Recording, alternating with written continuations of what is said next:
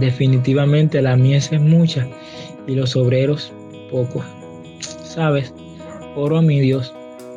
Oro a mi Dios, a ese Dios de la mies, para que nos envíe a usted, a mí y a millones de cristianos más a recoger de esos frutos.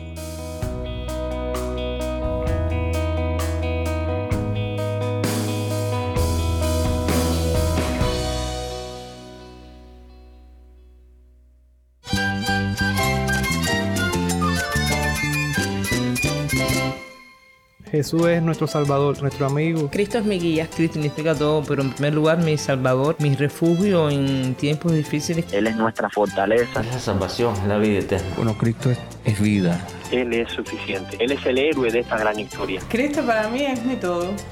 Es todo. Estás escuchando a El Faro de Redención. Cristo desde toda la Biblia para toda Cuba y para todo el mundo.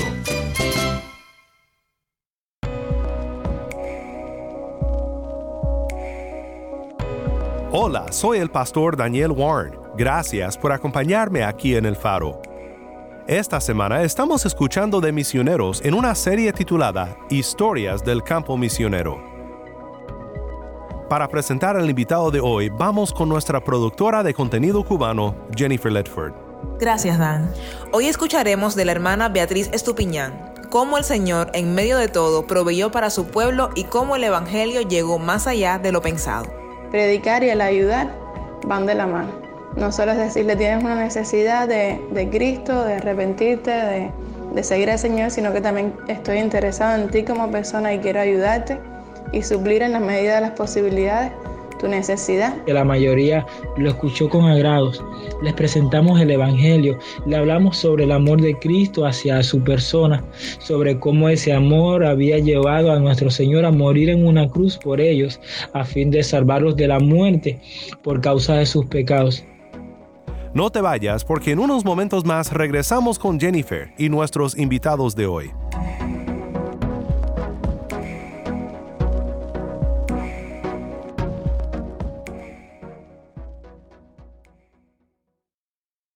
Saludos y bendiciones para todos nuestros oyentes. Sean todos bienvenidos a otro programa de El Faro de Redención. Yo soy Jennifer Ledford y esta semana estamos en nuestra serie Experiencias del Campo Misionero. Queremos compartir con ustedes, nuestros oyentes, algunos testimonios de hermanos misioneros que se encuentran dentro y fuera de Cuba. Hoy estamos conversando con nuestra hermana Beatriz Estupiñán. Ella es cubana y nos contará cómo ella junto con otros hermanos de su iglesia se unieron durante la etapa de la pandemia de COVID-19 para distribuir insumos médicos entre otros elementos. Primero comenzó como eh, muchas veces tenemos la idea algo bien pequeño porque no sabemos la magnitud de las cosas que Dios quiere hacer y el poder de Dios para proveer en medio de las situaciones más adversas. Estos hermanos fueron utilizados por el Señor de una manera poderosa, proclamando el amor de Cristo y alcanzando tanto a creyentes como a no creyentes para la gloria del Padre. Todas las provincias estaban eh, sufriendo por esta pandemia, el sistema de salud estaba muy colapsado y la escasez era muy grande, los precios de los medicamentos en el sector informal, es decir, en, en la calle eran extremadamente caros y pues empezamos a hablar con hermanos de las distintas iglesias que si alguien tenía algún medicamento que no estaba usando, que estaba próximo a vencerse, pues que pudiera donarlo y así podíamos ser de intermediarios para suplir las necesidades de otras personas, no solamente cristianos, sino también personas de la comunidad. Creamos luego una base de datos según íbamos recibiendo las donaciones y también creamos una base de datos de las personas a las que le íbamos a donar. Es decir, no fue donar porque alguien viniera y dijera que tenía una necesidad específica, sino nos encargamos de, de cerciorarnos de que esa persona o ese hermano en Cristo que estaba demandando ayuda tenía una necesidad real de ese medicamento. Y para la gloria de Dios, durante muchos meses, y ya más que meses, años, eh, se pudo estar donando a cientos y más que cientos de personas eh, medicamentos realmente eh, muy necesarios no solamente en el tiempo de la COVID, como los antibióticos, como esteroides, sino otros medicamentos antihistamínicos, medicamentos para la presión, eh, psicofármacos también. que según nos iban donando, pues le íbamos haciendo llegar a las personas necesitadas. Eh, tener esa base de datos también nos ayudó mucho para darle seguimiento a los casos que nos llegaban, es decir, eran personas con las que teníamos su contacto y le escribíamos y sabíamos teníamos el acceso para saber cómo seguían, si se recuperaban en caso de que fueran enfermedades, por supuesto, que no fueran crónicas.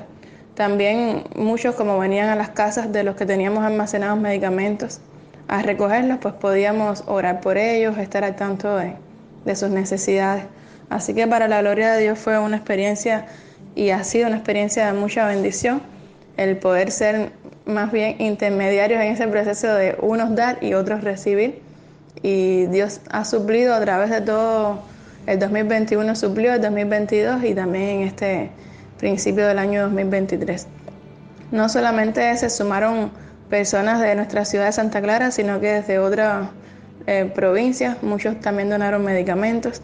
Incluso nos llegaron varias cajas desde el exterior para la gloria de nuestro Señor con varios kilos de, medicamentos y de insumos médicos y entonces pues el alcance del proyecto fue mayor porque ya al tener esos insumos y tener mayor cantidad de medicamentos pudimos donar a hospitales, específicamente lo hacíamos de manera estratégica a través de los médicos cristianos, le dábamos a ellos esos insumos, le dábamos a ellos determinada cantidad de, de los medicamentos que recibíamos y ellos se encargaban de detectar los casos que necesitaban dichos fármacos y también de distribuir de manera equitativa y, en los lugares más necesarios esos insumos médicos como bránulas, como jeringuillas, eh, muchos eh, guantes, incluso tuvimos hilo para suturar, eh, insumos que son muy necesarios en los hospitales y de los cuales sabemos que hay mucha carencia en Cuba.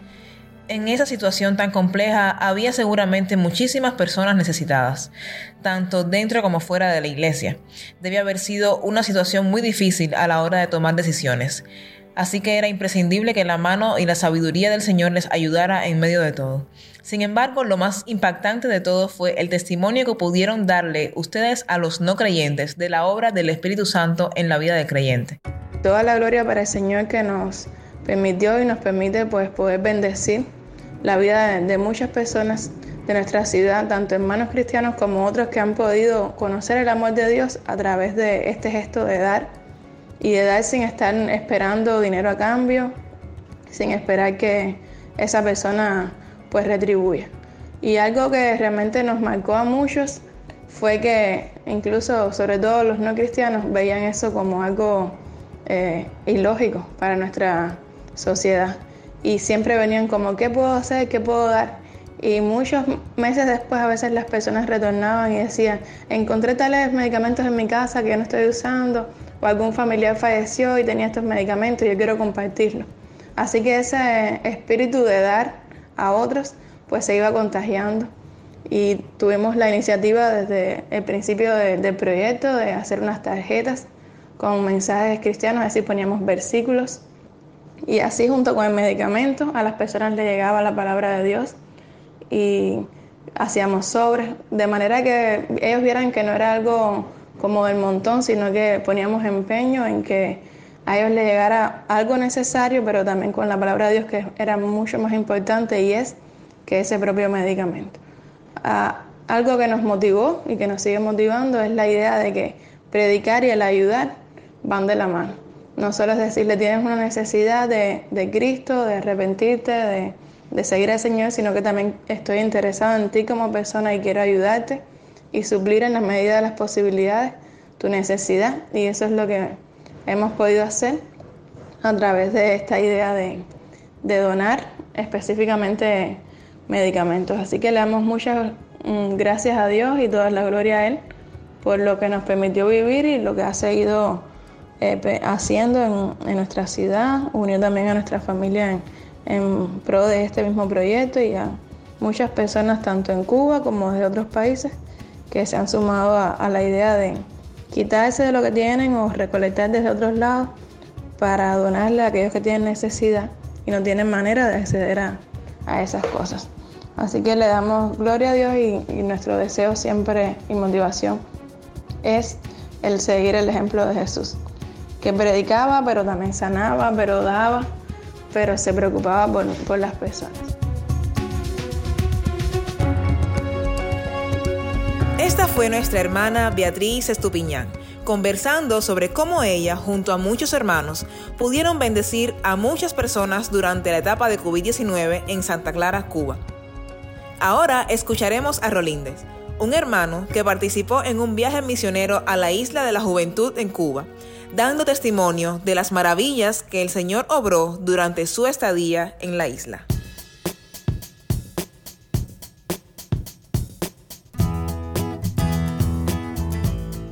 Hola, mi nombre es Rolíndez Ramírez Tavera.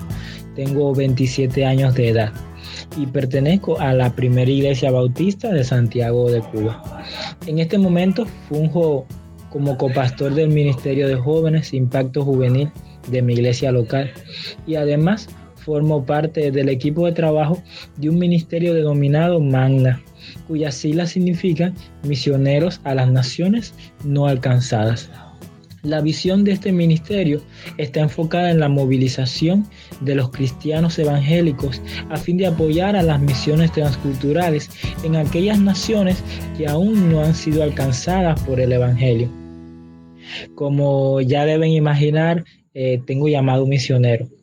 Dios ha tratado en estos años con mi corazón en ese aspecto a través de múltiples experiencias. Hace alrededor de cinco años, el equipo de liderazgo de nuestro Ministerio de Jóvenes fuimos a un viaje misionero a la isla de la juventud. Esta es una provincia de nuestro país que está ubicada en la región occidental. Es una isla, imagínense, para llegar allá tuvimos que literalmente atravesar casi Cuba completa y luego tomar un avión hasta allí. Bueno, eh, fue un viaje, para ser sincero, un tanto largo y agotador. Pues primeramente tuvimos que tomar un ómnibus y durante 16 horas viajar desde Santiago, nuestra provincia, hasta La Habana. Luego cogimos un avión hasta la isla de la juventud y, y, después tuvimos que tomar un transporte durante dos horas que nos llevó hasta el municipio en donde estaba la iglesia, en la cual nos quedaríamos durante toda una semana. Fue, la verdad, una semana intensa y definitivamente variada. En esa semana salimos a predicar por todo el poblado. Nos topamos con muchos tipos de personas. Personas que aceptaban el Evangelio con alegría, con gozo, personas que lo escucharon de modo indiferente, hasta personas que ni siquiera querían escuchar lo que le teníamos que decir. Sin embargo, eh, debo reconocer que la mayoría lo escuchó con agrados.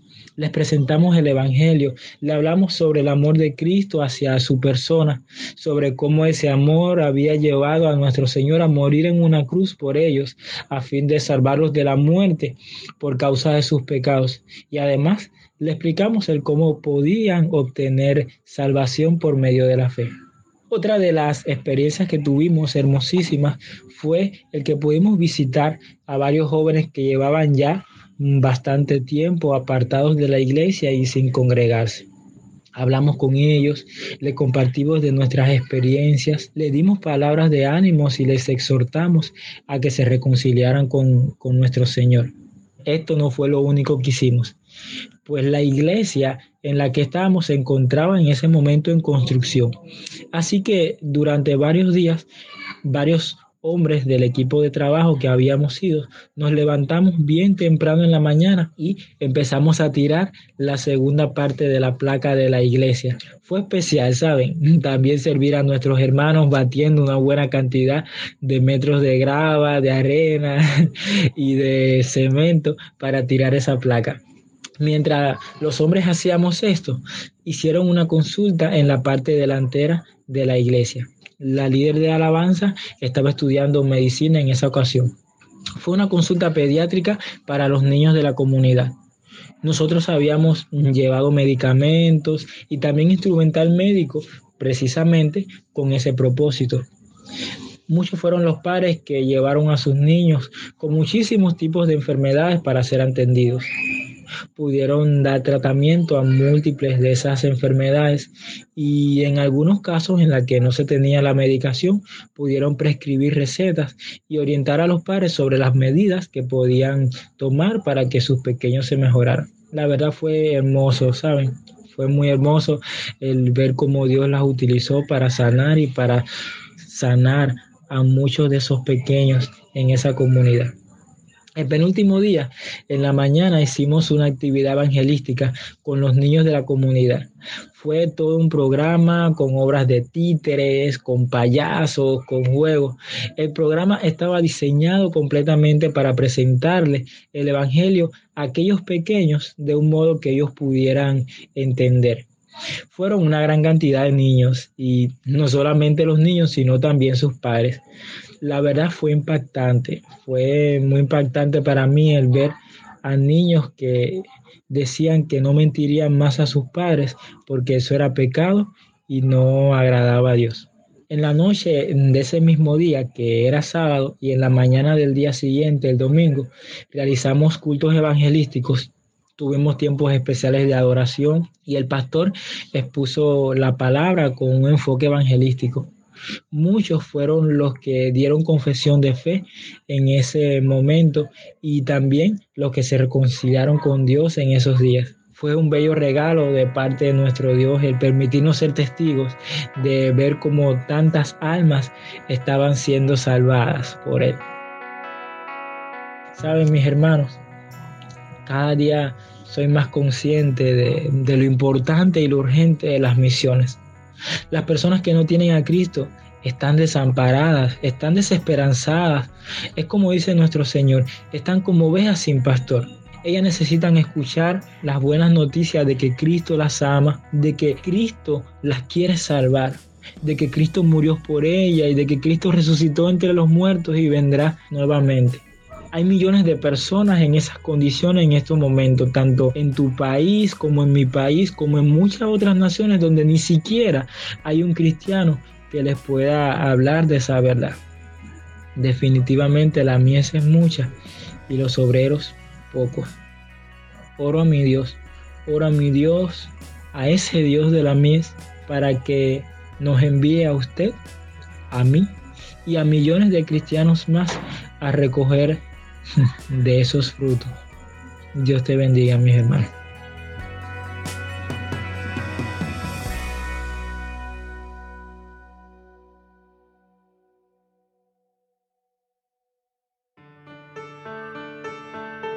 Soy el pastor Daniel Warren y esto es el faro de redención.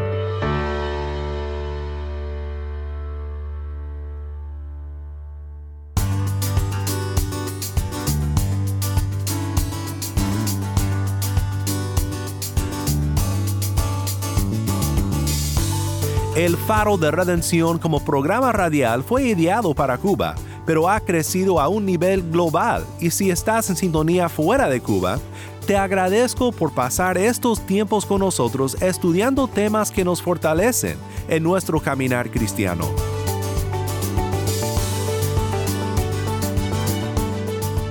¿Tienes una historia que contarnos sobre cómo el faro de redención está impactando tu vida? Mándanos un correo electrónico a ministerio arroba el faro de Nuevamente nuestro correo electrónico ministerio arroba el faro de También nos ha encantado oír de oyentes por medio de WhatsApp y los mensajes de voz. Dios les bendiga a todos los hermanos y hermanas del de Faro de Redención. Dios les bendiga mucho, mucho, mucho. Un saludo especial para todos. Aleluya. Y le doy toda la gloria a nuestro Dios. Que Dios le bendiga grandemente. Amén. Nuestro número es 1786-373-4880. Nuevamente nuestro número de WhatsApp 1786-373-4880. Cuéntanos tu historia de conversión o de tu experiencia con el faro. Y no olvides que también nos puedes seguir en las redes sociales en Facebook, Instagram y Twitter. Solo busca el faro de redención. Allí encontrarás más contenido durante la semana para animarte en tu fe y para mantenerte informado sobre el ministerio de El Faro. Si estás en sintonía desde fuera de Cuba, te animo a que ores para unirte con nosotros en nuestra misión de hacer resplandecer la luz de Cristo en Cuba y de compartir la voz del pueblo de Dios en esta hermosa isla con oyentes en todo el mundo. Para hacer tu donativo a este ministerio apoyado por personas como tú que aman a Cuba y que aman a Cristo, visita nuestra página web elfaroderedencion.org diagonal donar. Nuevamente nuestra página web elfaroderedencion.org diagonal donar. Gracias por tu sintonía y que Dios te bendiga con su gracia.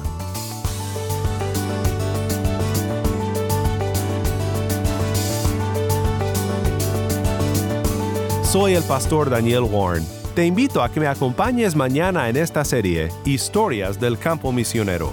La luz de Cristo desde toda la Biblia, para toda Cuba y para todo el mundo, aquí en el Faro de Redención.